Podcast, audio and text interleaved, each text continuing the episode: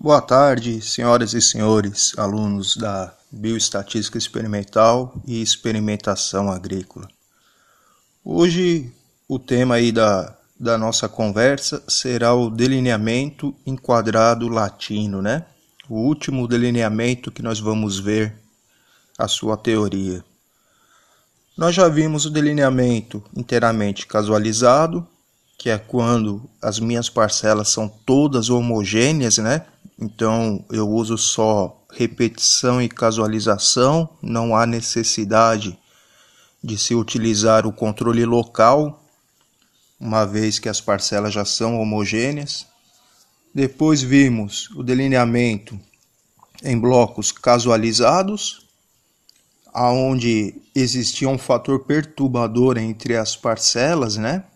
Então, existindo esse fator que tornasse minhas parcelas heterogêneas, eu tinha que utilizar os princípios da repetição, casualização e o controle local, né, na formação de blocos homogêneos para poder controlar essa variação existente entre minhas parcelas. E agora a gente chega no delineamento enquadrado latino. Qual que é a diferença né, do delineamento em quadrado latino quando eu comparo aos demais delineamentos. O primeiro e principal é que, enquanto no delineamento em blocos casualizados eu tinha apenas um fator perturbador, agora eu vou trabalhar com uma situação onde eu tenho dois fatores perturbadores nas minhas parcelas. Dois fatores perturbadores, como assim, professor? Simples. Imaginem um experimento com cinco tipos de ração, aonde eu chego na propriedade para testar numa suíno e chega lá eu tenho animais de idade diferente e raças diferentes, né? Então agora eu tenho esses dois fatores perturbadores: a diferença entre as idades e a diferença entre as raças, né? Então, para isso, como eu tenho dois fatores perturbadores, eu vou ter que controlar essa adversidade dentro das minhas parcelas duas vezes. E qual que é o princípio básico da experimentação agrícola que proporciona isso? É o controle local. Então, no delineamento enquadrado latino, nós vamos utilizar a repetição, a casualização e duas vezes o controle local. Vamos pensar o seguinte: cada tratamento meu vai ser testado em todas as fontes de perturbação desse meu experimento, tá? Dessa maneira, nós vamos ter que usar sempre o delineamento enquadrado latino. Pois bem, e o, quais outras informações que nós podemos ter em relação ao delineamento enquadrado latino, né? Eu já sei que ele usa duas vezes o princípio básico do controle local. Por quê? Porque eu estou trabalhando agora com parcelas que me apresentam dois fatores perturbadores, né?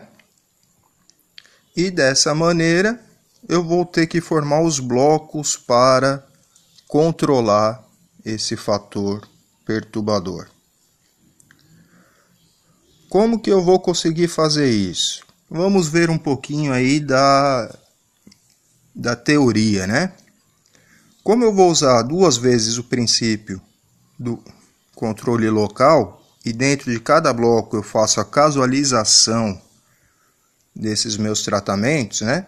Para controlar essa vari variabilidade existente entre minhas parcelas, torna-se necessário eu dividir a minha área em blocos homogêneos de parcelas, né? Em relação a cada fator perturbador. o número de blocos para cada fator perturbador deve ser igual ao número de tratamentos. Então, se eu tiver quatro tratamentos, eu terei que ter quatro blocos para cada fator perturbador. Por exemplo, se os experimentos estão sendo avaliados cinco tratamentos, né? De forma que cada fator perturbador vão ter cinco blocos. E dentro de cada blocos desse, eu vou aplicar todos os meus tratamentos, tá? Então eu posso dizer que eu determino a quantidade de parcelas necessárias para um delineamento em quadrado latino através do quadrado do número de tratamentos. Se eu tenho 5 tratamentos, 5 tratamentos elevado ao quadrado são 25 parcelas experimentais. Né? Uma vez formado esses blocos, a gente distribui os tratamentos ao acaso, né? e com restrição que cada tratamento seja designado apenas uma vez dentro de cada bloco, né? De cada fator perturbador que eu tiver. Com isso, nós vamos ter algumas alguns exemplos que estão até presentes aí na no slide que eu disponibilizei para vocês.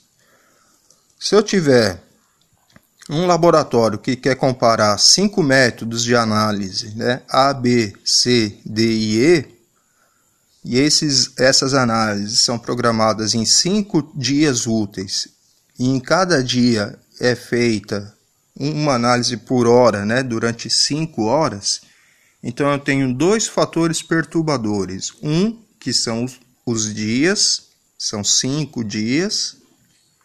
E o outro fator perturbador, o segundo fator perturbador é o período, né? Uma hora, duas horas, três horas, quatro horas e cinco horas. Muito bem. Eu vou colocar cada fator desse perturbador, um em linha e outro em coluna. No, no delineamento quadrado latino, sempre vamos ter o efeito da linha e da coluna ou seja, o efeito de cada um desses dois fatores perturbadores. E aí, dentro de cada um, cada linha e coluna dessa, eu tenho a disposição de todos os meus tratamentos. Por exemplo, no dia 1, eu tenho os cinco métodos de análise sendo rodados. Na primeira hora do, da análise, em cada dia desses eu tenho também as cinco, os cinco métodos de análise que vão ser avaliados, tá? Então eu posso falar para vocês o seguinte: é um delineamento o qual tem como característica né, que o número total de unidades experimentais necessárias para realizar esse experimento vai ser obtido através do número de tratamentos elevado ao quadrado. Cada tratamento é representado uma única vez e ao acaso dentro de cada linha em cada coluna, ou seja, dentro de cada um dos fatores perturbadores, todos os tratamentos aparecem uma vez. O número de tratamento é igual ao número de repetições. Então, se eu tenho cinco tratamentos, eu terei cinco repetições, tá?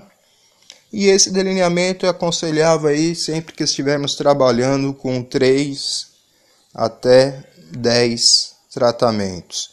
O ideal é utilizar ele quando eu tenho 5, 6, 7 tratamentos, tá? Depois, como que, como que é o resultado que eu tenho dentro de cada parcela minha, né? Lembra? Esse resultado ele é explicado através do modelo estatístico. O modelo estatístico do quadrado latino, né? Ele é composto, né? Aquele valor que você observa em cada parcela, o efeito do teu tratamento que você coletou, sua variável resposta, ela é oriunda do somatório de uma média de todas as parcelas, mais o efeito da linha, ou seja, o efeito de um dos fatores perturbadores, mais o efeito da coluna, o segundo fator perturbador, e o efeito do tratamento somado ainda ao erro experimental, tá? Nos slides nós temos alguns exemplos, inclusive do quadro de análise de variância e as fórmulas que são adotadas para sua elaboração.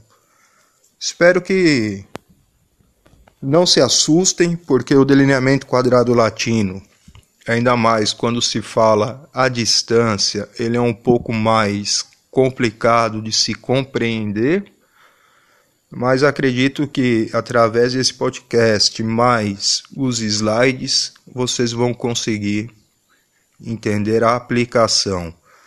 E pessoal que gosta de trabalhar aí mais com animais, é o delineamento que vocês vão se deparar rotinamente com a utilização dele, tá? Boa noite e fiquem com Deus.